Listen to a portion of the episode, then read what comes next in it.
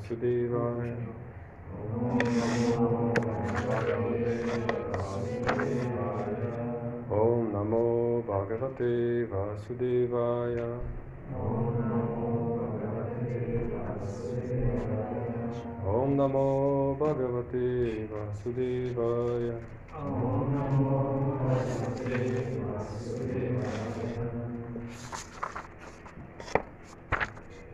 Weiß gar nicht mehr, was ich versprochen habe zu lesen.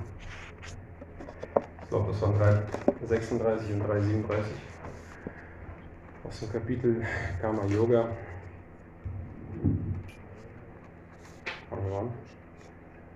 Arjuna Vacha Adhakina Prayukto Yam Papam Charati Purusha Anichan Api Vashniya Balat Iva Niyojita Übersetzung Arjuna sagte, Nachkomme Vrishnis, wodurch wird man getrieben, sündig zu handeln, sogar wider Willen, wie unter Zwang? Erläuterung. Als winziger Teil des Höchsten ist das Lebewesen ursprünglich spirituell, rein und frei von allen materiellen Verunreinigungen. Deshalb ist es von Natur aus nicht den Sünden der materiellen Welt ausgesetzt. Doch wenn es mit der materiellen Natur in Berührung ist, begeht es ohne zu zögern viele Sünden und manchmal sogar gegen seinen Willen.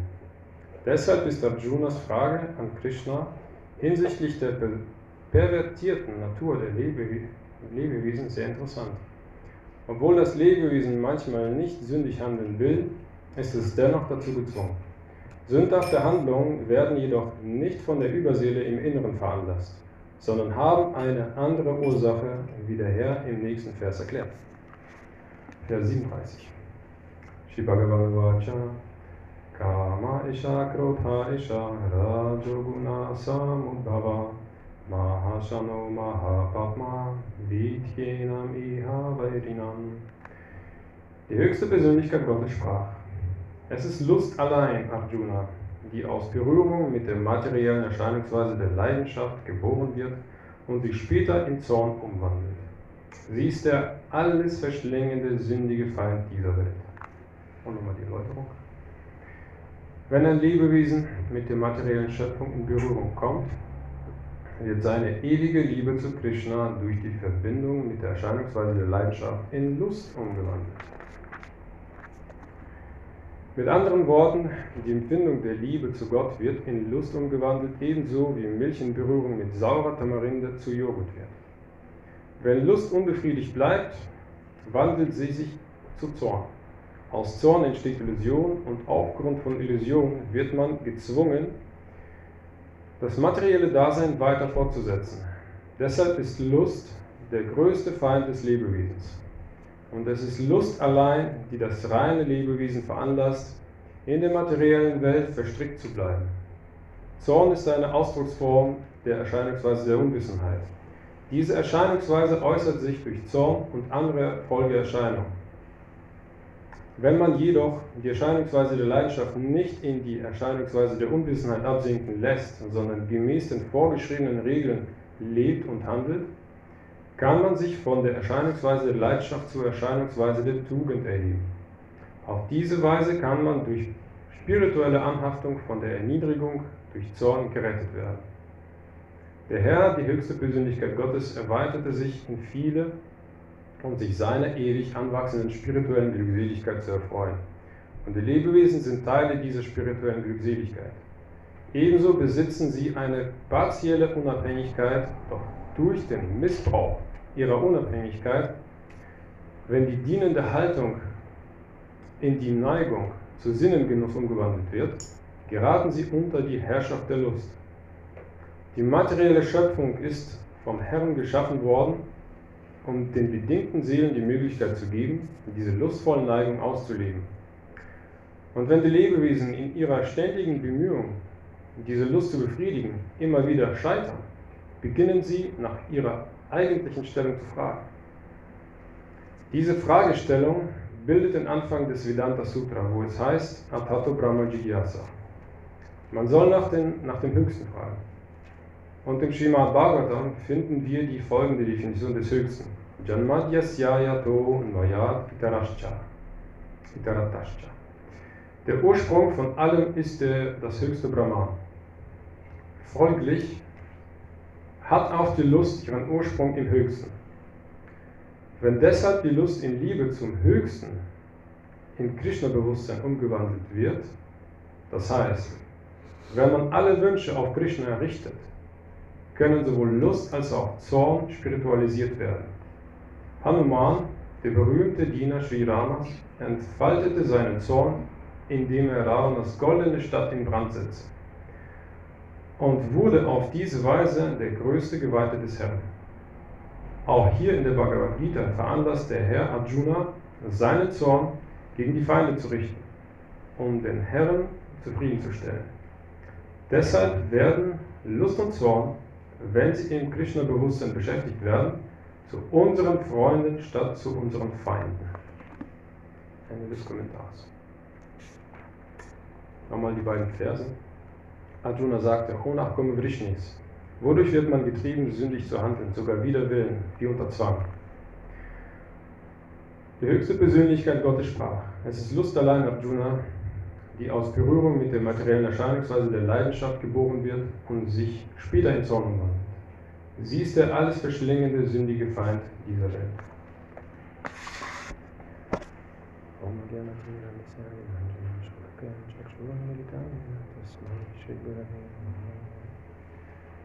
Shri Krishna Chaitanya Prabhu Nityananda Shri Advaita Gadadhar Srivasadi Gaura Bhaktavinda Hare Krishna Hare Krishna Krishna Krishna Hare Hare Hare राम Hare राम राम राम हरे Hare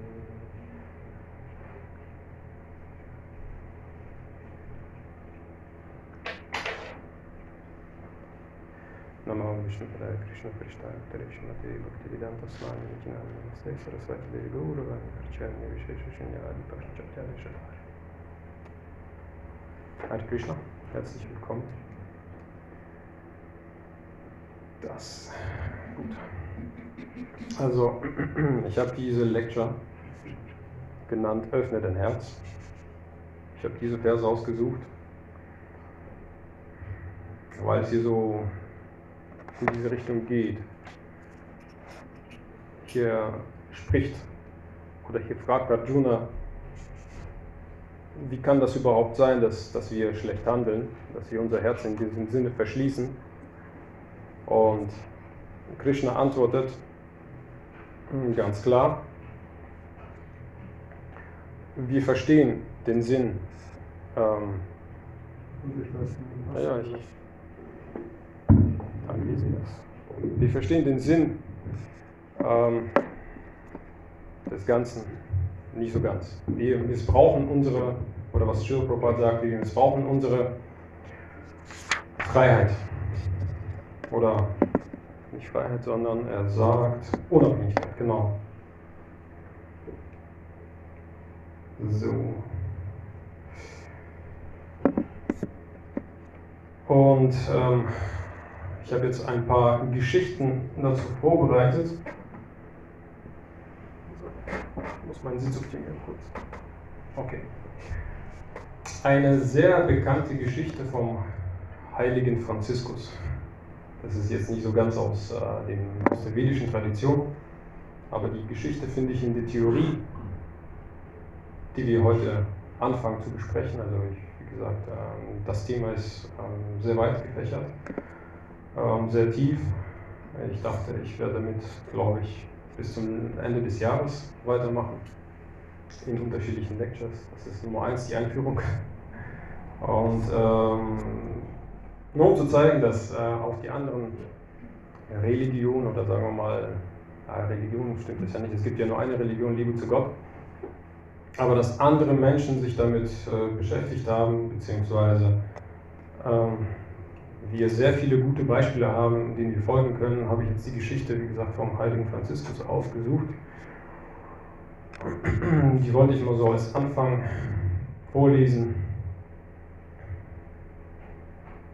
Die ist ein bisschen länger, aber sehr spannend. Wer sie noch nicht kennt, für den wird das super interessant sein. Wer sie kennt, tja, er freut sich, glaube ich. Also ich freue mich jedes Mal, wenn ich diese Geschichte lese.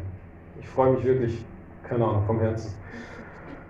Als der heilige Franziskus einmal zur Winterzeit mit Bruder Leo von Perugia nach Santa Maria degli Angeli, mein Italienisch nicht gut, wanderte und die große Kälte ihnen hart zusetzte, da rief er zu Bruder Leo, der ihm ein wenig vorausging. O Bruder Leo, auch wenn die Brüder unseres Ordens überall ein treffliches Beispiel an Heiligkeit und Erbauung abgeben würden, so schreibe doch und zeichne es sorgfältig auf, dass hierin noch nicht die vollkommene Freude liegt.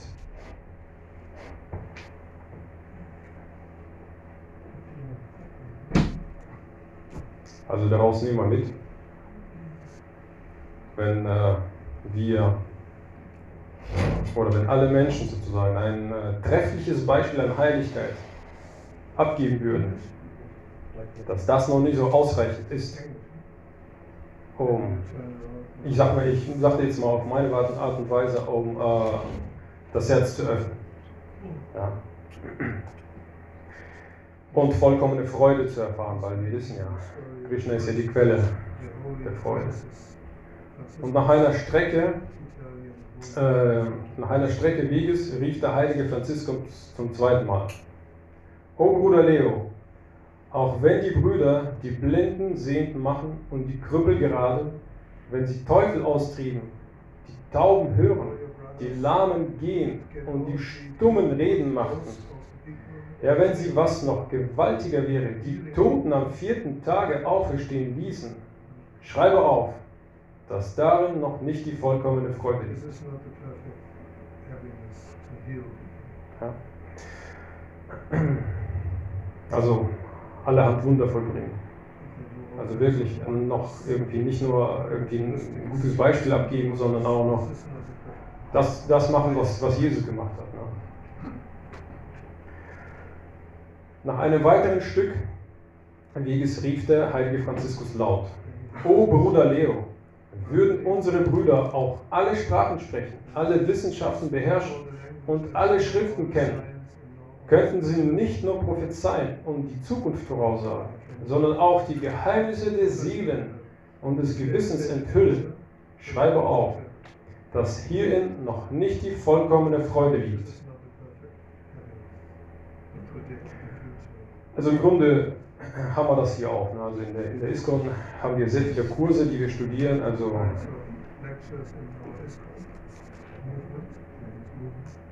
hm, Bhakti Shastris, Bhakti Vaibhava und so weiter und so weiter. Also sehr vieles können wir studieren, sehr viele Schriften, auch wenn, und hier die Meinung von dem heiligen Franziskus ist, auch wenn wir alles komplett können und durchstudiert haben und dadurch ähm, die Möglichkeit haben, Voraussagen zu treffen, auch die Geheimnisse der Seele und des Gewissens enthüllen würden, wenn wir das den Menschen alles wunderbar hervor, also vorstellen könnten, wäre das jetzt nicht die vollkommene Freude. Und wieder ein Stück weiter rief der heilige Franziskus abermals auf, laut. O Bruder Leo, du Schäflein Gottes, auch wenn die Brüder unseres Ordens mit Engelszungen reden können und den Lauf der Sterne und die Heilkraft der Kräuter kennen würden, und wenn sie alle Schätze der Erde entdeckten, sie das Wesen der Vögel, der Fische und allen Getiers, der Menschen, der Bäume, der Steine, der Wurzeln und der Gewässer erforschen könnten, schreibe auf, dass hier noch nicht die vollkommene Freude gibt.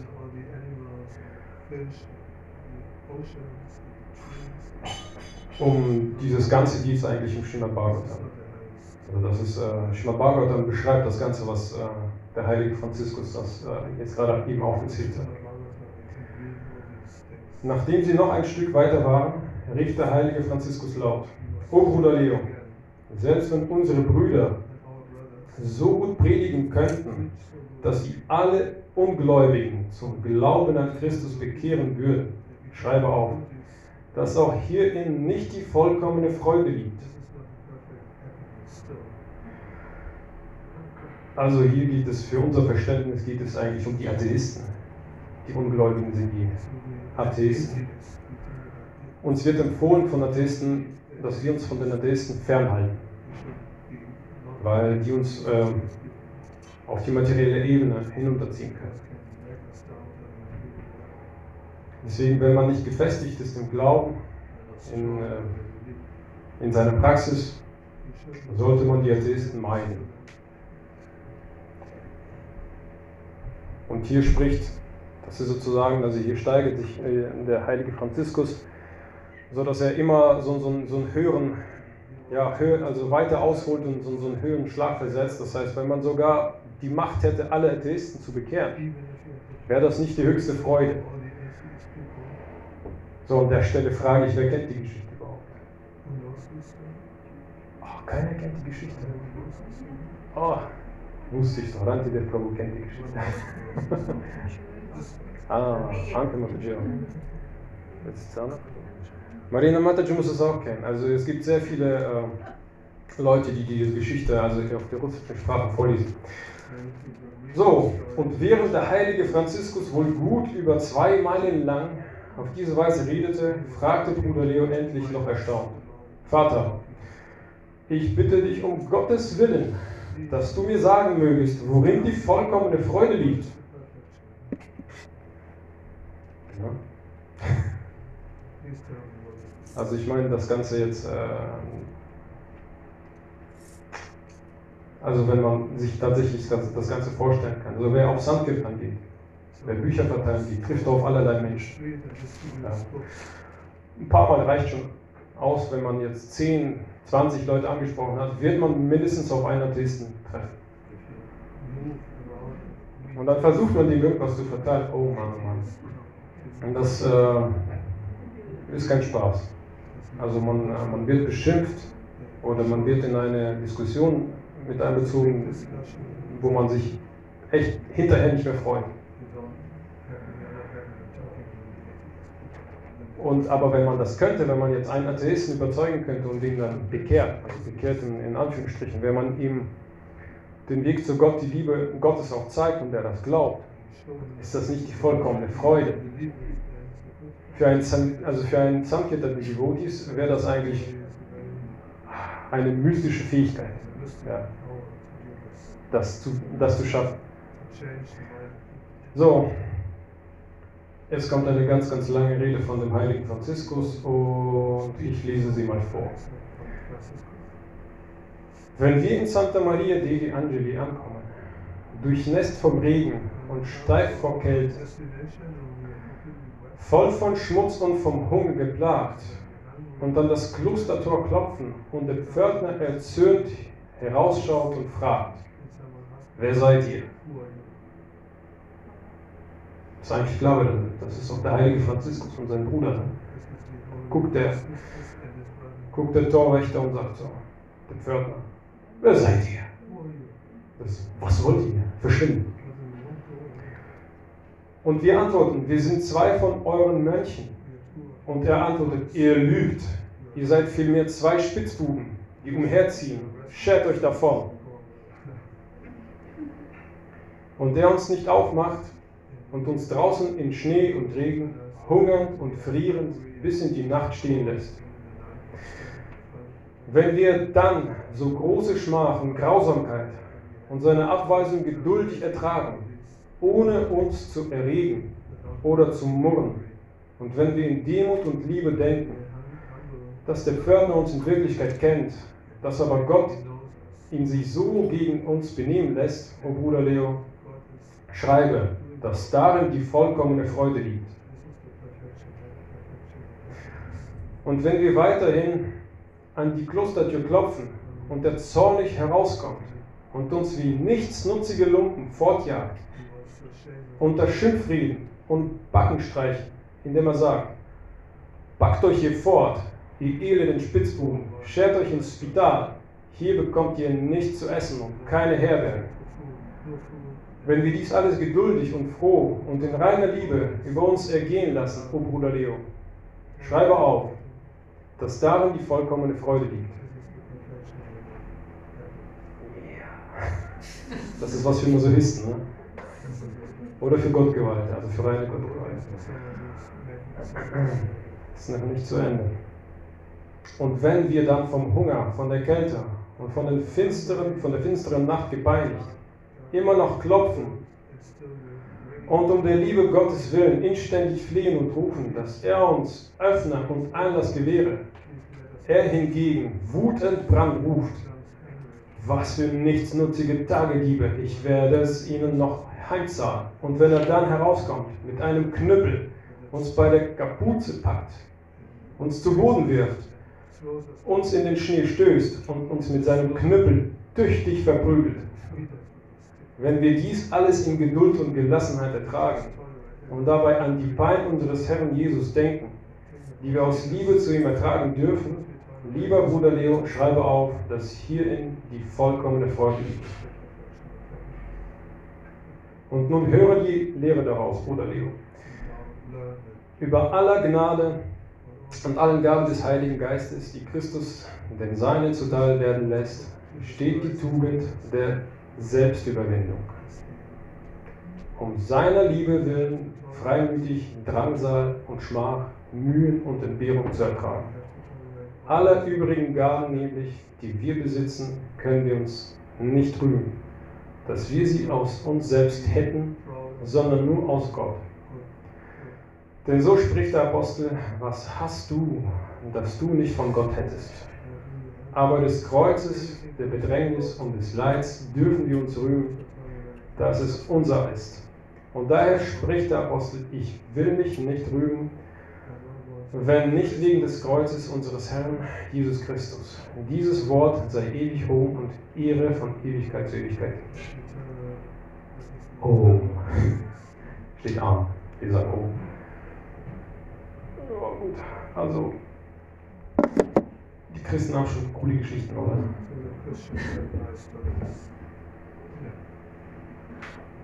Ja, ist ja nicht ohne. Ich meine, das ist ja eine Weltreligion. Also die, die, haben, die verstehen schon, was äh, Gottes Liebe ist. Ist ja nicht so, dass, dass wir die Einzigen hier sind. Ja. Ähm, hat hier irgendjemand diese Geschichte oder diese Theorie das ist ja alles in Theorie beschrieben. Das ist ja nicht so richtig passiert. Das hat er nun so erzählt. Erinnert das jemanden an eine Geschichte aus äh, so unserer Tradition, die aber in Wirklichkeit passiert ist? Oh, sehr gut. So schnell. Prahlad Maharaj. Ja. Aber Haridas Thakur, die Geschichte habe ich auch vorbereitet. Also ganz kurz. Nur ganz kurz. Also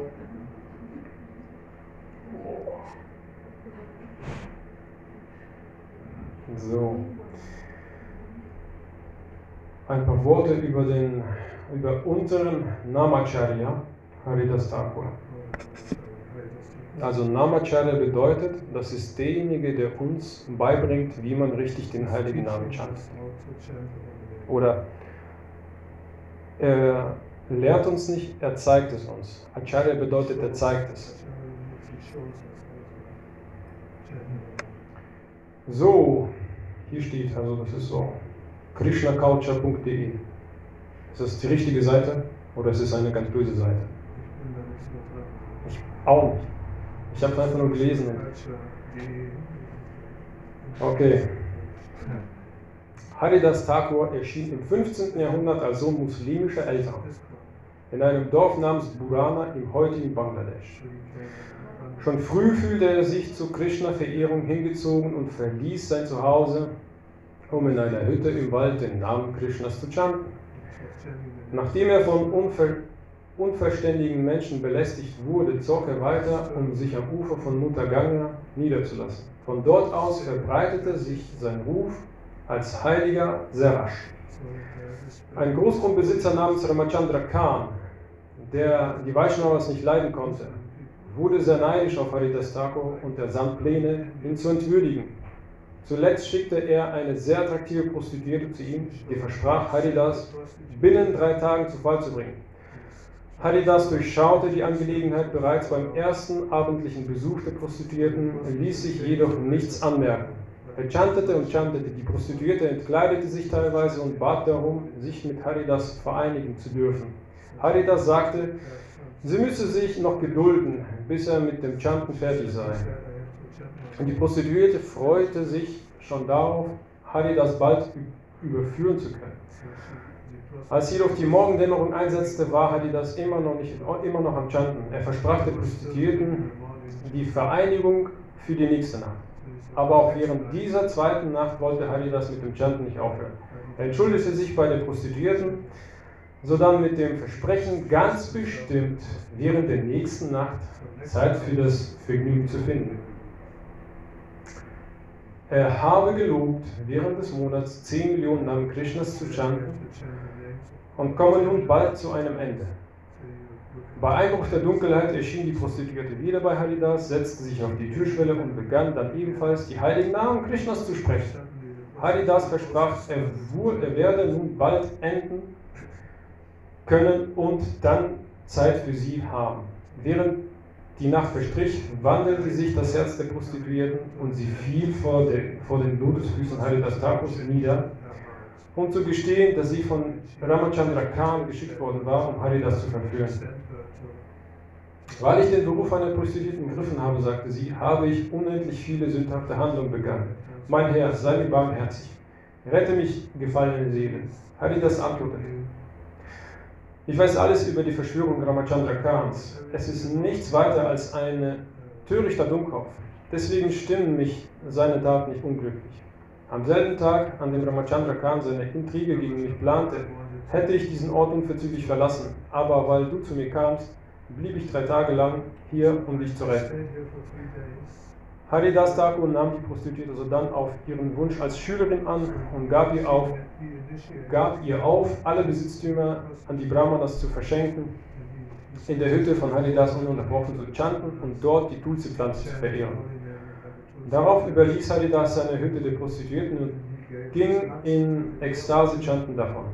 Die Prostituierte verteilte ihre Besitztümer, befreite sich von ihrem Haarschmuck und blieb mit nur einem Tuch bekleidet in jenem Raum.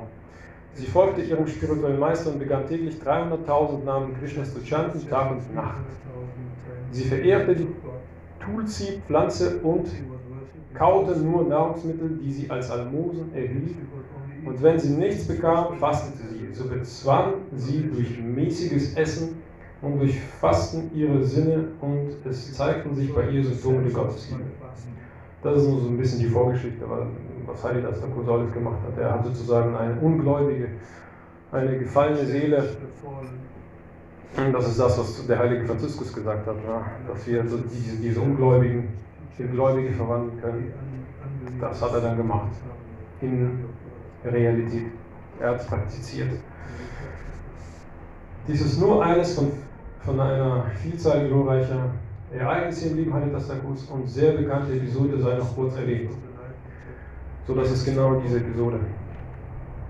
Ein muslimischer Herrscher in Indien war über Haridas Thakur sehr verstört, da er nicht verstehen konnte, wie ein gebürtiger Muslim derart intensiv einem aus seiner Sicht unannehmbaren Hindu-Kult verfallen konnte.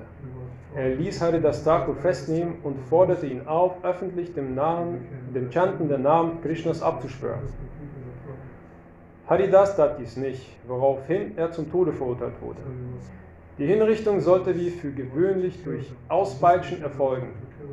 Die Henker schlugen auf Haridas mit aller Kraft ein und jagten ihn auf diese Weise über 21 Plätze der Stadt. Normalerweise reichen ein bis zwei, dann ist man tot. Haridas chantete ohne Unterlass in vollem Vertrauen und in Ekstase vertieft ohne von den Peitschenhieben auch nur ein wenig beeinträchtigt zu, zu werden. Die Henker bekamen Angst und flehten Haridas an, er möge doch sterben. Denn wenn sie ohne Erfolg blieben, würde sie ihr Herr strafen. Jetzt kommt die Geschichte mit dem, äh, wir werden uns dann irgendwie jetzt nicht, also in, in, ja, in Zorn oder in äh, uns an diesen Pförtner wenden, sondern Haridas bekam Mitleid mit den Folterknechten und stellte sich tot. Sie warfen den vermeintlichen Leichnam in einen nahegelegenen Fluss. Einige Kilometer flussabwärts entstieg Haridas der Strömung und setzte sein Wirken fort. Er begegnete daraufhin seinem ewigen Herrn, Sri Chaitanya, der seinen Geweihten offenbarte, dass er die Peitschenhiebe auf sich genommen hatte, weshalb Haridas scharflos blieb.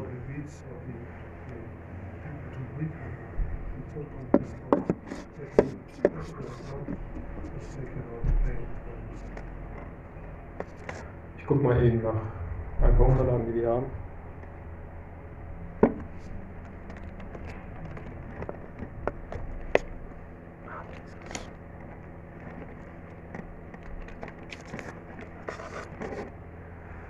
Nur, das ist die Vorgeschichte. Ich habe noch ein paar Minuten Zeit.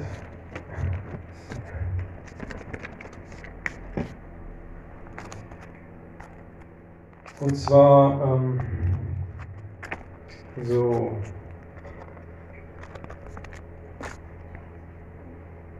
Habe ich mir gedacht, also ich habe ja, keine Ahnung, monatelang darüber meditiert, über diese, ähm, äh, über diese Lecture.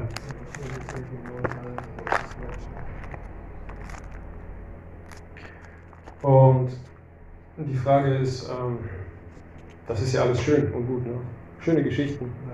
Ja. Wie können wir das anwenden? Es muss ja anwendbar sein, es muss ja praktikabel sein. Wir sind ja nicht der heilige Franziskus und auch nicht der äh, Haridas Thakur und wir sollen beide auch nicht nachahmen. Es ist ja auch nicht so, dass wir jetzt auf äh, einen Schlag so werden können. Für uns ist ein bisschen was anderes äh, vorgeschrieben. Wir haben, äh, wir haben unser Sadhana, also unsere spirituelle Praxis, der wir folgen müssen. Und die Frage ist, und wir haben auch Beschreibungen, also nicht die Frage, sondern wir haben auch ganz, ganz genau Definition, was wir alles mit reinnehmen können. Ja. Und wir haben die äh, neuen Prozesse des hingebungsvollen Dienstes. Und um uns selbst zu überwachen, haben wir die neun Stufen des hingebungsvollen Dienstes. Die neuen Prozesse, das sind äh, Shravana Kirtana, Smaranam und so weiter, die Prabhupada das in seinen Texten, in seinen Kommentaren schreibt. Äh, und die neuen Prozesse, äh, die neuen Stufen, äh, das ist Shraddha, Sadhusanga, Bhajana Kriya und so weiter. Wir können gleich darauf eingehen, einzeln. Und auch gut, auch Theorie. Wir können sozusagen alles machen. Wir können den Heiligen Schriften hören. Wir können chanten. Wir können an Krishna denken. Wir können ihm äh, Gebete darbringen. Wir können uns äh, an seine, also wir können seinen Lotusfüßen dienen. Wir können ihm als Bildgestalt auf dem Altar dienen. Wir können sein Freund sein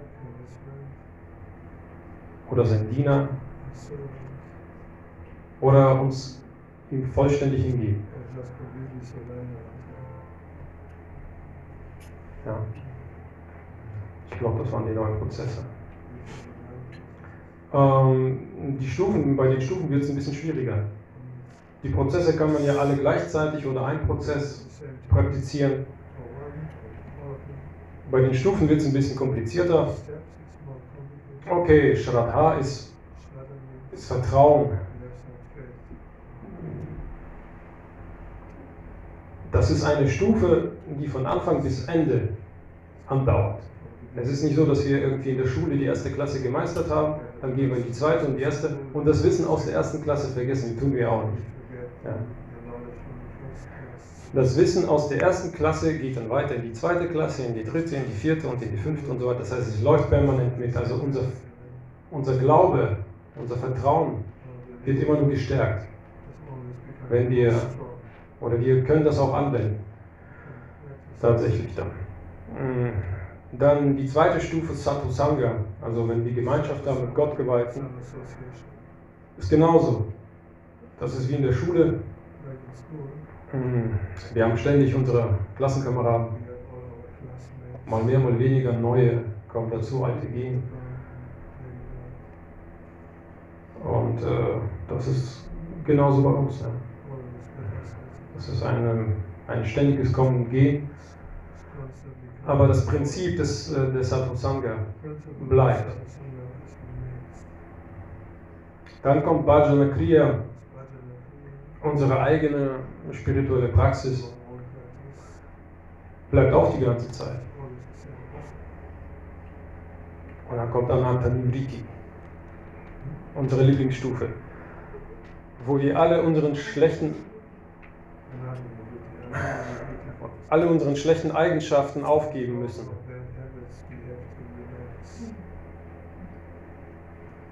Interessanterweise passiert das schon am Anfang. Verstehen tun wir das aber erst später. Oder wir realisieren das erst später.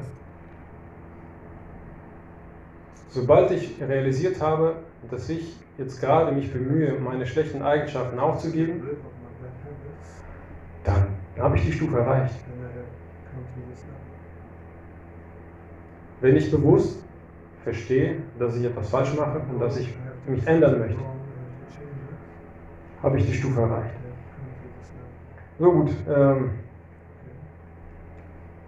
jetzt habe ich aber einen, einen Schlüssel, also ich persönlich. Das, ist, das, was ich jetzt sagen werde, ist jetzt äh, meine persönliche Einstellung, wie ich diese beiden, diese neuen Prozesse und neuen Stufen betrachte.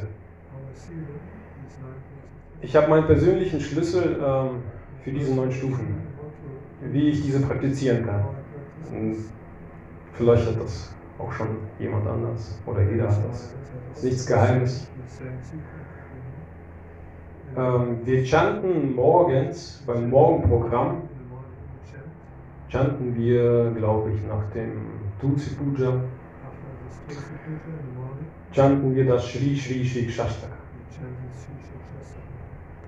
Ich habe mich lange Zeit gefragt, es sind neun Stufen, neun Prozesse, aber acht, acht Verse. Warum? Shikshashtaka. Fehlt da nicht irgendwas? Ja, ich habe dann eine Idee entwickelt und habe mir gedacht, der erste Vers ist zu lang. Ist zu lang, das müssen zwei sein. Deswegen sind es neun und nicht acht.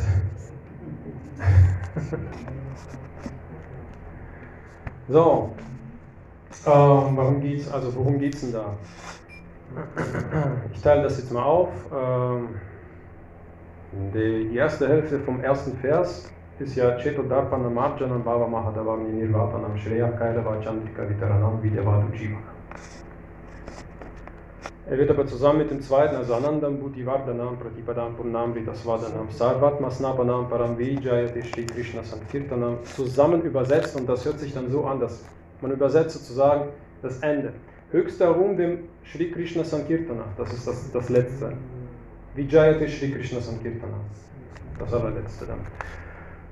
Der das Herz von allem seit unvordenklichen Zeiten angesammelten Staub reinigt und der das Feuer des bedingten Daseins, der sich wiederholenden Geburten und Tode löscht.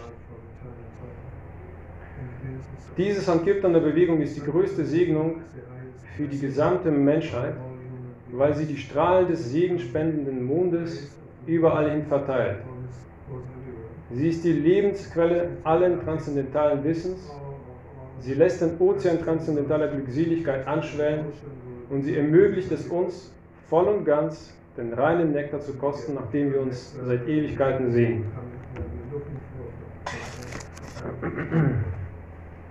Steige ich ein bisschen in die Materie rein.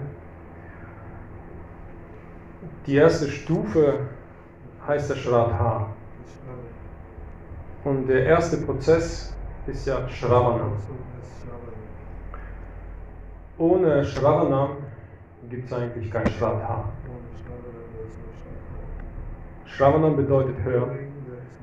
Wenn wir nichts von Gott hören, wie können wir da an Gott glauben? Also irgendwo müssen wir ja was davon gehört haben.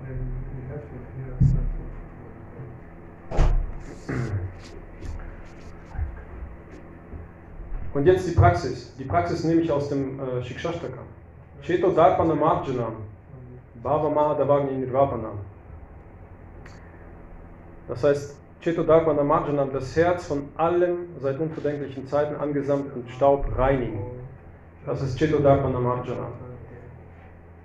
Sobald wir irgendwas Heiliges hören, also irgendwas von Bedeutung,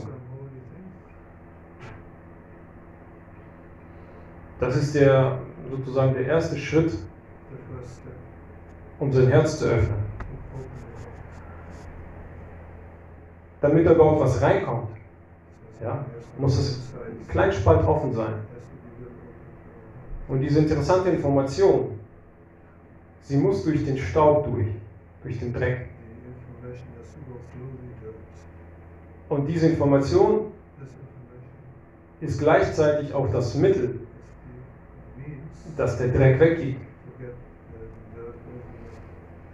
Denn sobald irgendwie was Reines, also sobald man anfängt, irgendwie was sauber zu machen, geht der Dreck ja weg. Und durch dieses reine, dieses reine Wissen fängt der Prozess an.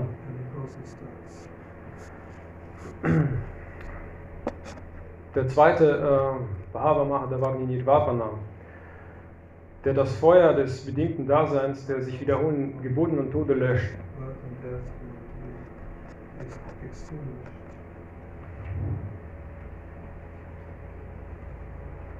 Man mag es zugeben, man mag es nicht zugeben, man leidet halt in dieser Welt. Also mal mehr, mal weniger.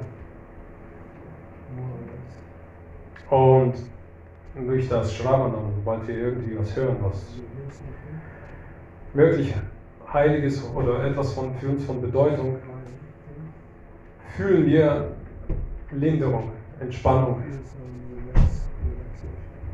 Ja. Dass das Leben doch nicht verloren ist. Es gibt, es gibt irgendwas.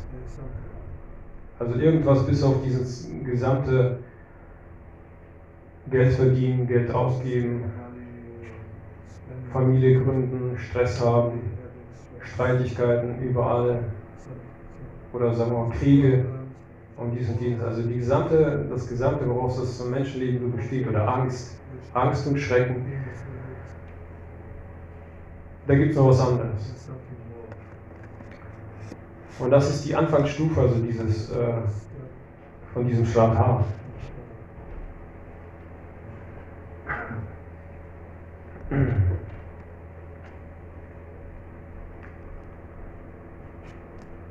Genau.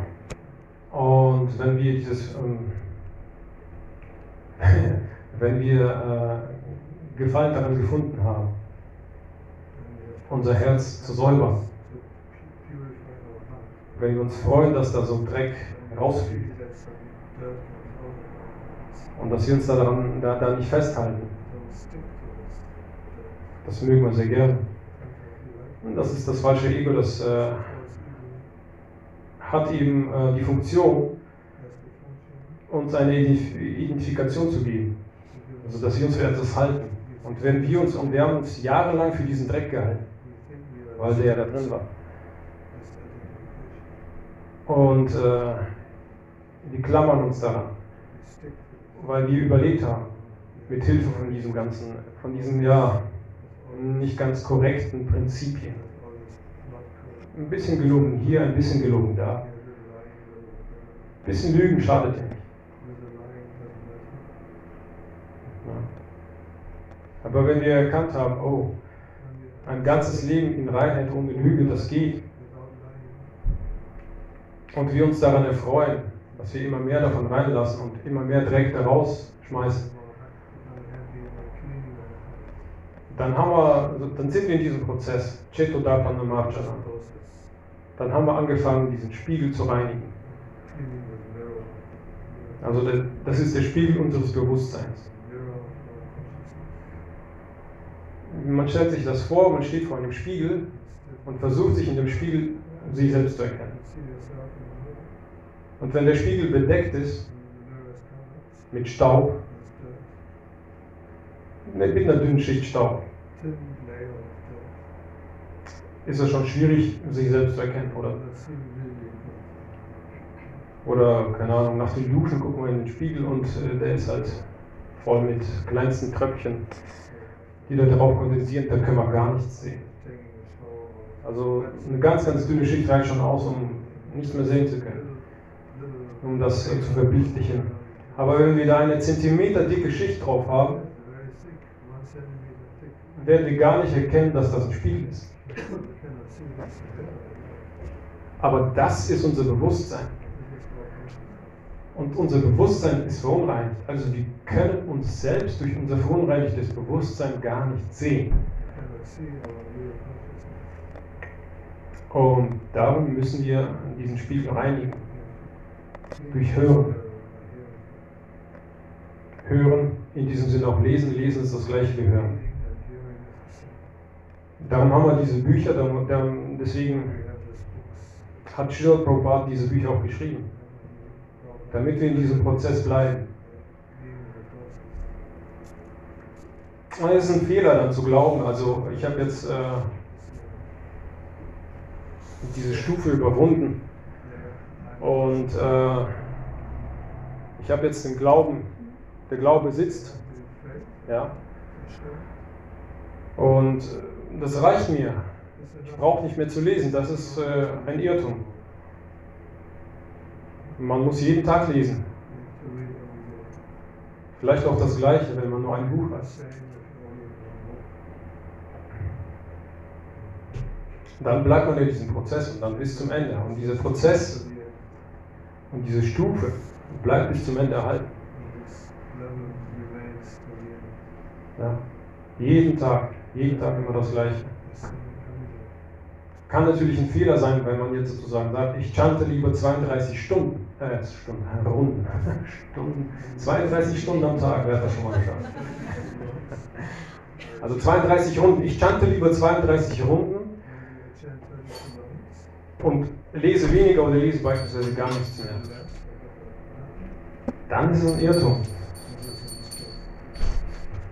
Shri Shri Gaurnitai Ki Jai.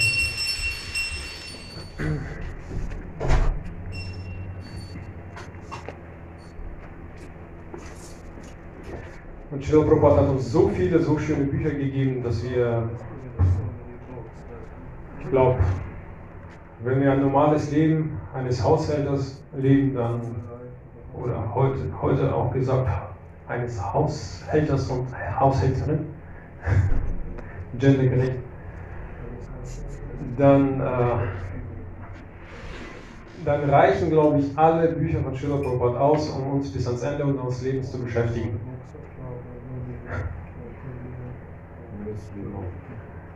Hm? Nächstes Leben wahrscheinlich auch. Es wird gesagt, man soll alle Bücher von Srila Prabhupada mindestens dreimal gelesen haben. So, genau, und ähm, wenn wir dann denken, aber gut, ich meine, das ist Bhajan Kriya, mehr länger chanten, mehr chanten, weniger lesen. Man muss dann irgendwie ein Gleichgewicht finden. Oder wenn man jetzt äh, echt Spaß hat, mit Gottgeweihten zusammen zu sein, das ist die Rettung. Das ist die Rettung, weil die Gottgeweihten, die werden dann, egal, die sind alle unterschiedlich. Einer sagt, ich chante mehr, der andere sagt, ich lese mehr. Man wird auf jeden Fall daran erinnern. Sowohl an das Chanten als auch an das Lesen. Es macht irgendwie dann Spaß. Und Srila Prabhupada, also wenn man seine Bücher liest, dann wird man an das Allerwichtigste erinnert, dass, ähm, dass das eben der Prozess ist. Dass wir die vier regulierenden Prinzipien haben. Ja. Das erste ist, wir, damit wir jetzt, das, das waren in den letzten Lectures, damit wir nicht herabfallen von diesem Prozess, dürfen wir kein Fleisch, kein Fisch, keine Eier essen.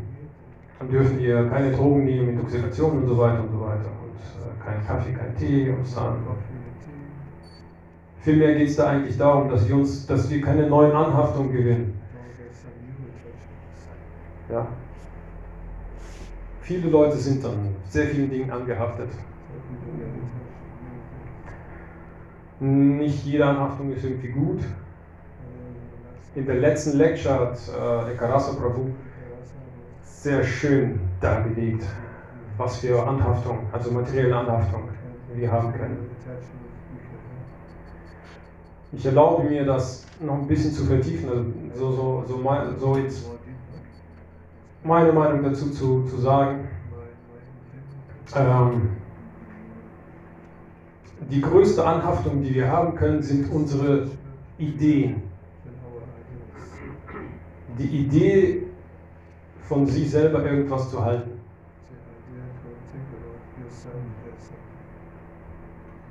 Ich gebe mal so ein Beispiel.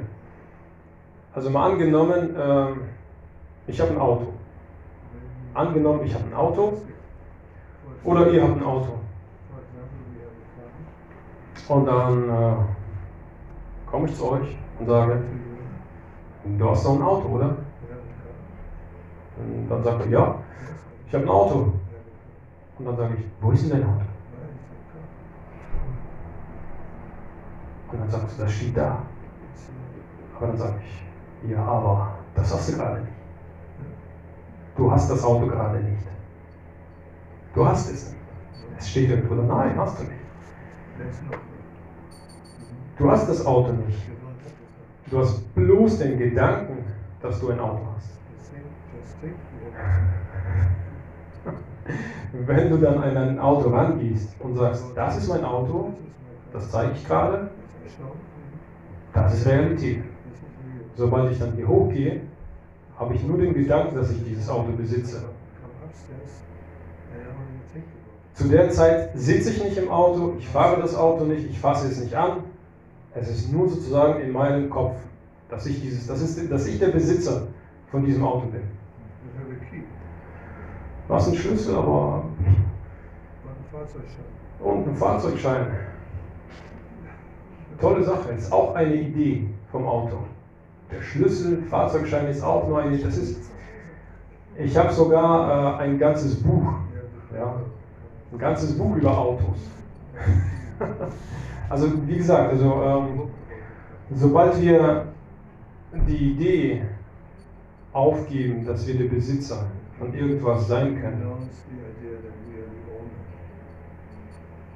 weil wie gesagt, noch nicht mal, wir sind noch nicht mal der Besitzer unseres Körpers. Der Körper wurde uns von der materiellen Natur verliehen, damit wir diesen benutzen, um unseren Anhaftungen nachzugehen. Ja.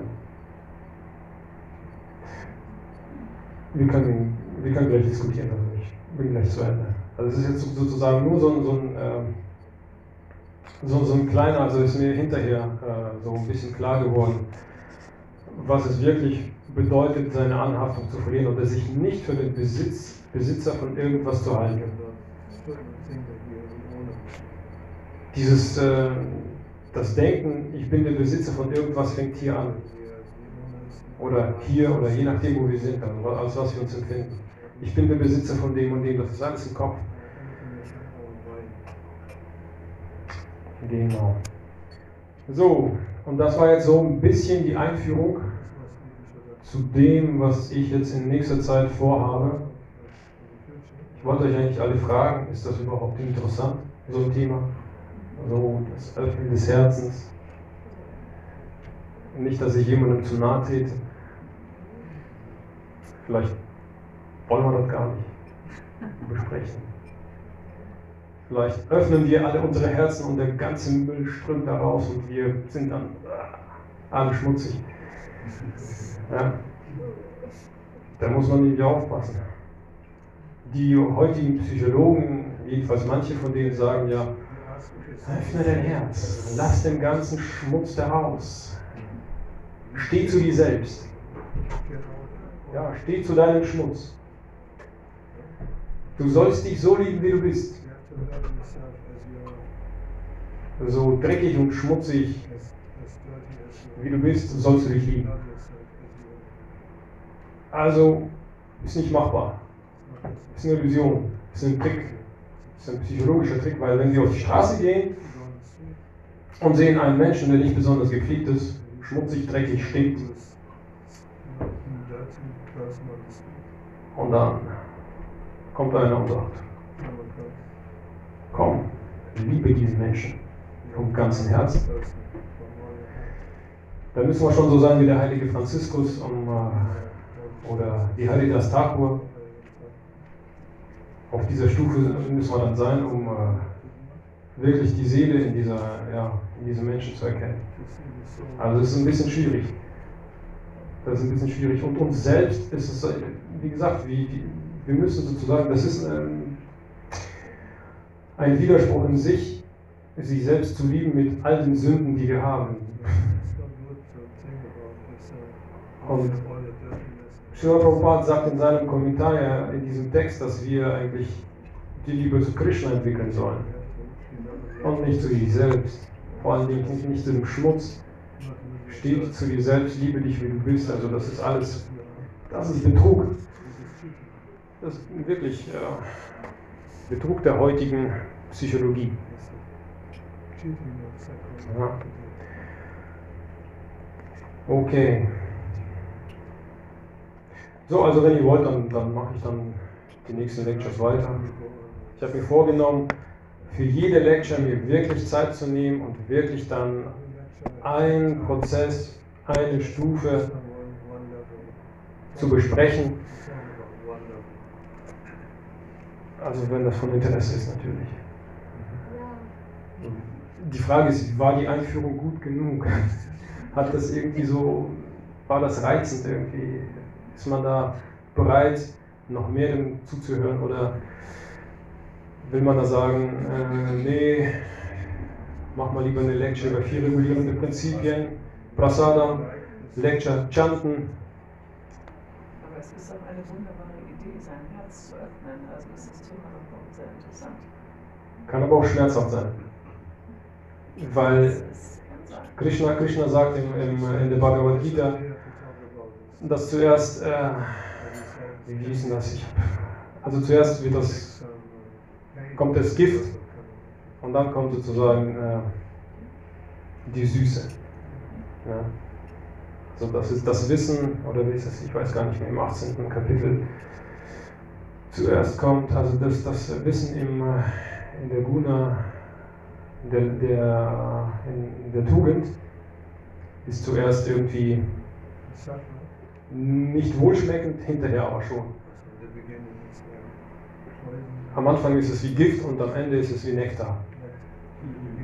Ja. Deswegen ist es vielleicht ein, ein schmerzhafter Prozess, der sich dann, je nachdem, wie auch man den durchhält, ne, ob der sich dann in Nektar verwandelt, ich kann es nicht garantieren. Ich werde einfach nur das präsentieren, was ich sozusagen bei allen anderen äh, Devotis, vor allem den älteren Devotis, finde und dann hier so ein bisschen zusammenfasse und vortrage, vielleicht mit meinem Verständnis, das so ein bisschen irgendwo so, keine Ahnung, ich, ich nenne das ja auch nicht Salz, ne? Salz ist viel zu, viel zu wertvoll. Ne? Also ich gebe da so einen kleinen Kommentar von mir ab. Ich werde mich aber, wie gesagt, an diesen neuen Prozessen und neuen Stufen orientieren und ich benutze das Shishik Shashtakam als den Schlüssel dazu. Also wir werden jetzt die nächsten Lectures hier heulen und du hast uns vorgewarnt, oder was? Weil du so drauf rumreitest. Nein. Anandam Buddhivardhana. Ja, das soll Freude bringen. Okay. Nein, nein, das am Ende, am Ende, wie gesagt, am Ende, also ich kann nichts versprechen, aber ich hege die Hoffnung, ich hege, ich hege die Hoffnung, dass am Ende alles gut wird. Am Ende jeder Lecture, nicht am Ende von, von, von der gesamten Reihe. Nee, am Ende jeder Lecture. Da muss ich jetzt was Gutes, ich ja, fällt mir gar nicht ein, so auf die Schnelle muss ich jetzt was Gutes sagen. Also ich sag mal so, wir haben eine schöne Reise vor uns. Was ist denn die konstruktive Essenz jetzt deiner Einführung gewesen? Genau, die konstruktive Essenz meiner Einführung soll gewesen sein, dass wir, dass wir bewusst, bewusst durch diese Stufen, durch diese Prozesse gehen. Ja. Und dass wir nichts überspringen ja, und nichts außer Acht lassen. Also nichts vernachlässigen. Ja, dass wir eben alles benutzen, was uns zur Verfügung steht.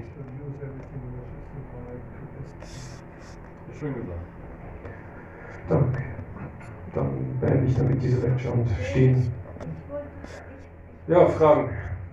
ich war kurz weg, vielleicht habe ich es nicht ganz.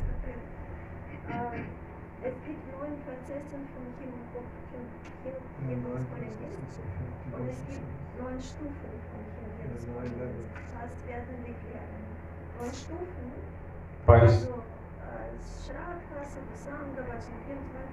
oder also Hören,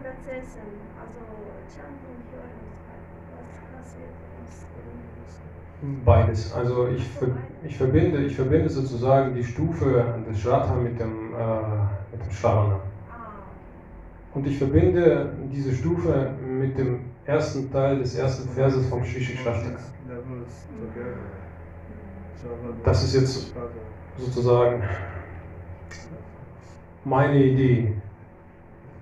Aber ist das, äh, also diese deine Idee kommt von irgendwelchen Schriften? Also wird irgendwas erklärt, kannst du dann Quellen nehmen? Ja, da werde ich Quellen nennen. Also ich werde sozusagen, also ich, ich nehme mir das Harinama Chintamani auf jeden Fall zur Hand. Ja. Also es werden anspruchsvolle. Ui, weiß ich nicht. Vielleicht. Also für uns wird es anspruchsvoll, weil wir alle verschiedene Niveaus befinden.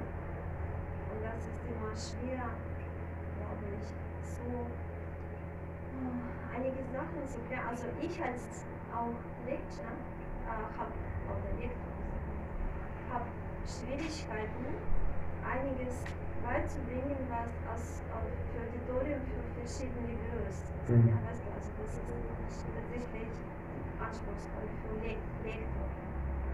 Ja, ja, ähm, Ananda Krishna Prabhu, unser Sankirtan Devotee, er hat hier mal eine Lecture gegeben und hatte ganz was Lustiges gesagt. Er hat sich sozusagen genau das Auditorium ange angesehen und sagte, was soll ich denn jetzt gerade für, ein, äh, für eine Lecture halten?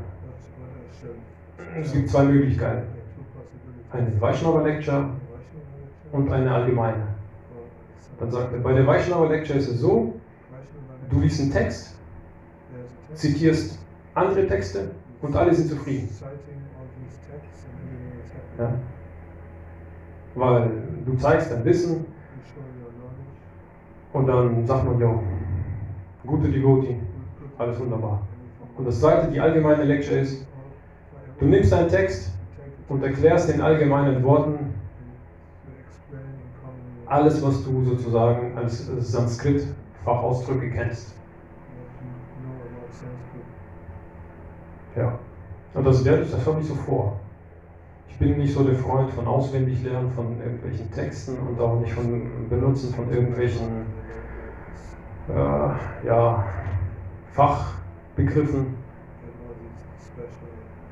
Ja. Also da bin ich nicht so ganz der Freund davon.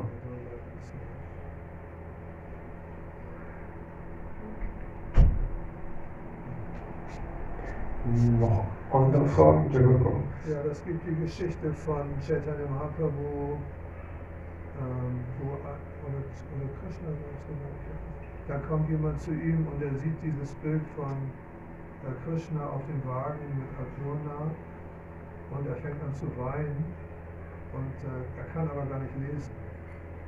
So, er sieht einfach nur das Bild. Ja. Und ich kenne auch einen Devotee, der auch nicht lesen kann. Der Ja. chantet, aber steht jeden Morgen um 2 Uhr auf und chantet seine Runden Ja. und hat trotzdem spirituelles Wissen. Weil das ist nicht, man muss, wenn man nicht lesen kann, gibt Krishna einem auch anderweitig das Wissen. Schrift an und für sich, geschriebene Schrift, gibt es ja nicht seit äh, Ewigkeiten, seit, seit kurzem. Schrift bedeutet, wir beschreiben Bilder. Wir beschreiben Bilder. Understanding.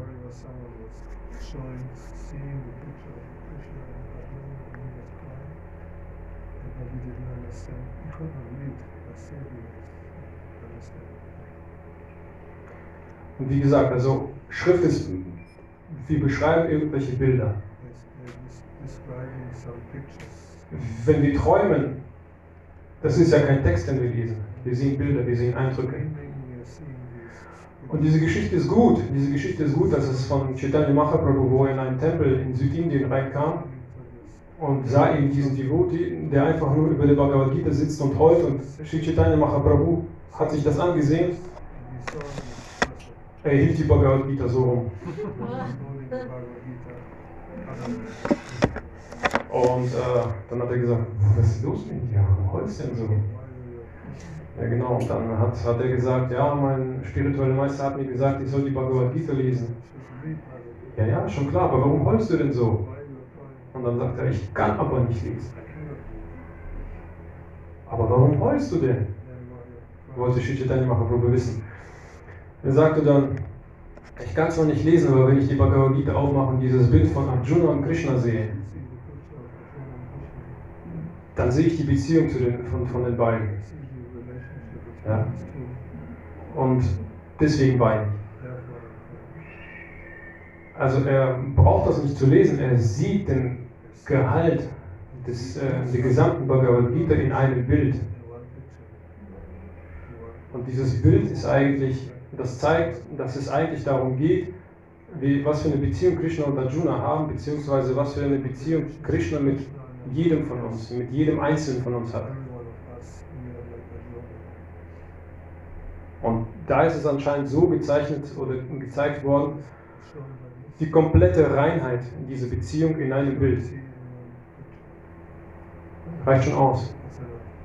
Man muss nicht lesen, tatsächlich. Man muss nicht lesen können, aber die Moral von der Geschichte, man braucht Bücher, um wenigstens diese Bilder zu sehen.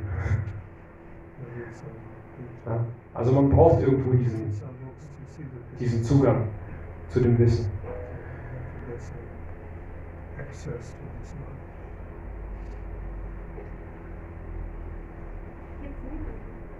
Also ich ergänze, weil geht das Essen noch, wir dürfen noch nicht Ja. Ich wollte ergänzen, ich, ist mir aufgefallen jetzt zu diesem Thema, als du gesagt hast, wir lernen nicht also Begriffe, ja, also Sanskrit lernen und so. Eine Geschichte, was, wo ich Zeuge war vom im letzten Jahr. Ich war, äh, ich habe in einer Gruppe studiert, also Bhakti Shastras studiert. Wir waren 16 Matajis, 16.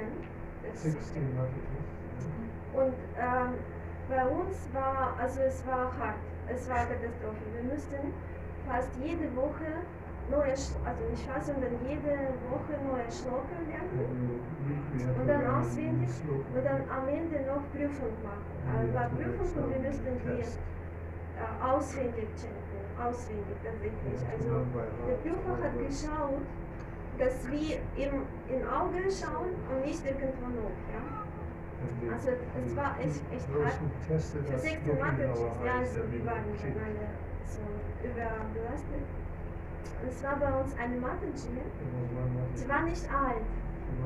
Und sie hat gesagt, also sie hat auch angefangen wie alle. Und dann plötzlich, also sie war nicht alt, sie war nicht krank. Und sie hat, sie hat plötzlich abgesagt, Schlokas zu lernen, auswendig. Sie hat gesagt, ich muss den Sinn verstehen. Erklären Sie mir lieber Sinn, ich werde das nicht lernen. Und dann unsere Prüfer, also die Leiterin hat gesagt, nee, wir müssen, Sie müssen Ihr Diplom kriegen. Sie hat gesagt, nee, ich brauche kein Diplom, ich brauche tatsächlich das zu verstehen. Ich brauche tatsächlich verstehen, was dahinter steckt. Ich werde das nicht auf Sanskrit lernen. Sie können dann ein Diplom bei sich behalten. Nee, bitte erklären Sie, was dahinter steht. Ich muss den Sinn verstehen. Ich dachte, oh Gott, also ich lerne da Schloka und jemand sagt, naja, ich will keine Schloka, ich muss den Sinn verstehen. Und, äh, also alle 15 haben Schloka gelernt. Sie hat keine Schloka gelernt, sie hat tatsächlich immer wieder nach dem Sinn gefragt. Habe ich richtig verstanden, es geht darum, es geht darum. Und dann waren wir am Ende, am Ende haben alle 15 Diplom bekommen. Und wissen Sie, was hier passiert? Sie ist Körper verlassen. Bitte was? Ja, sie hat. Körper verlassen. Ja, sie ist nicht mehr Wien. Also, ich meine, ist das Paramatma?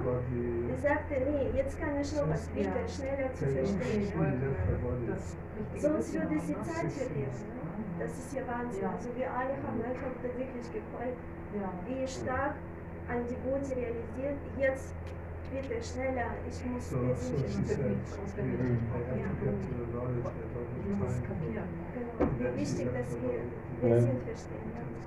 Ja. Es gibt ja so einen Spruch, auf Latein weiß ich nicht, wie der geht, aber der heißt ja nicht für die Schule, sondern fürs Leben. Genau. Ja. Ich habe sehr lange darüber nachgedacht, auch persönlich. Meine persönliche Sicht. Ähm, soll ich jetzt äh, Bhakti Shasti Kurs machen und die zweite Einweihung anstreben und keine Ahnung was? Ist interessant von der, von der Sichtweise, von der akademischen Sichtweise ist es schon interessant, irgendwie so ähm, die Texte zu kennen, auswendig zu können und äh, Wort für Wort Übersetzung. Also rein akademisch ist es interessant, aber persönlich hatte ich immer im Leben, wie gesagt, diese Einstellung nicht für die Schule, sondern fürs Leben. Ja. Und dann, ganz aus Zufall, am nächsten Tag habe ich eine Lecture von meinem spirituellen Meister gehört. Und da wurde ihm die Frage gestellt. Und dann hat er gesagt, und dann hat er gesagt, er hat genau das Gleiche gesagt. Er hat sozusagen meine Meinung äh, wirklich nochmal untermauert und sagte, ja, rein akademisch ist es super, es ist schön, dass, also Sanskrit ist schön, äh, Krishnas Worte zu kennen ist richtig schön, ist richtig super. Aber dann sagt er, ich habe den Kurs nicht gemacht. Ich unterrichte zwar, aber ich habe den Kurs nicht gemacht. Ich habe den nicht, quasi nicht besucht in diesem Sinne. Und äh, dann hat er gesagt, vielmehr macht es mir Spaß, über einen bestimmten Text zu meditieren, der, der wirklich Anklang in meinem Herzen findet. Ja. Und dann habe ich gedacht, wow, das ist genau das, was ich auch denke. Also es ist, äh, folge ich meinem spirituellen Meister. Und ja.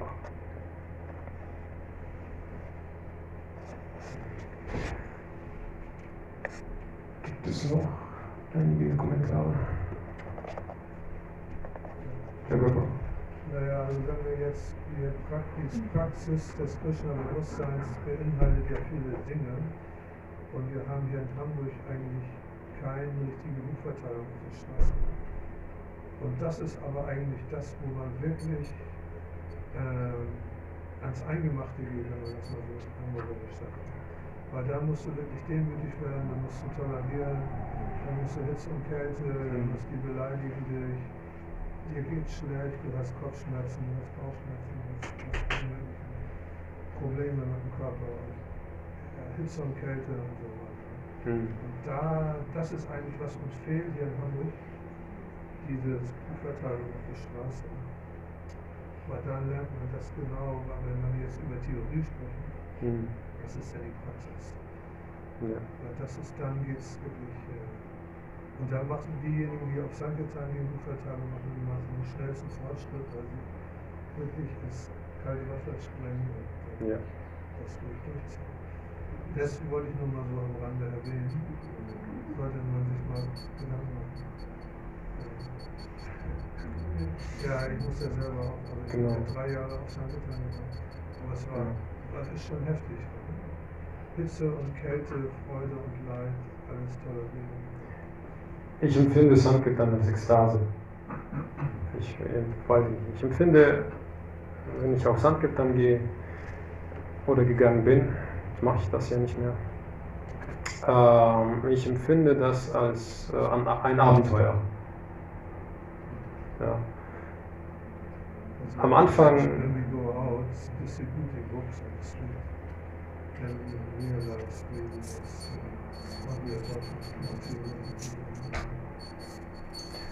Also am Anfang hat das schon so ein bisschen, war das was Neues, hat Überwindung gekostet, war immer noch ein Abenteuer, war spannend. Ja. Aber das ist, das ist genau das, was Sie sagen. Also das ist, da macht man so viel Fortschritt. Das kann man auch ohne, ob man liest oder nicht. Na, lieber hat man, lieber hat man schon Ahnung von dem, was man verteilt. Besser ist es. Der die Bodhi nicht lesen könnte, der wird halt auch damit spirituellen Fortschritt machen. Gibt's auch, also sowohl als auch. Also je, je nachdem. Aber wie gesagt, also ich persönlich, ich kann jetzt nur für mich sprechen. Ne? Ich, ich persönlich empfinde das wirklich als Ekstase, auf die Straße zu gehen, die mit den Büchern in der Hand. Allein schon der Weg von zu Hause bis dann an die Stelle, wo ich verteilen möchte, Das ist irgendwie Wahnsinn. Du hast einen Rucksack, hast da die Bücher drin und weißt, du bist auf Mission und du wirst doch schon so von den Leuten angeschaut. Die Leute gucken dich an, als wärst du ein Verbrecher oder sowas, ein Terrorist. Echt total seltsames Gefühl. Also, also nicht nur ein Gefühl, das ist, äh, das ist tatsächlich so. Also wenn ich mit einem Rucksack voll mit Sportklamotten durch die Gegend fahre, guckt mich keiner so an. Ja? Aber wenn ich da Bücher drin habe, werde ich wie ein Terrorist angesehen. Der hat doch was vor, der hat was ausgehängt. Aber ja, habe ich. Und dann kommst du auf die Straße und dann hast du diese Bücher, diese richtig schönen Bücher mit all den, weiß ich nicht, schönen Bildern. Ich trage sie dann so und präsentiere das allen. Oder manchmal auch das Shishopanishad mit, mit Vishnu vorne drauf. Wahnsinnsbild. Wahnsinnsbild. Manchmal reicht das schon aus. Manche Leute gucken dann auch, sind fasziniert, gefangen. Und dann geht das Verteilen schon los. Irgendwie so. Also das ist, weiß ich nicht. Für mich ist es äh, ein reines Vergnügen. Ist vielleicht, vielleicht 10% Überwindung. Vielleicht 10% Überwindung, vor allen Dingen, wenn es regnet draußen oder, oder wenn es Winter ist und kalt.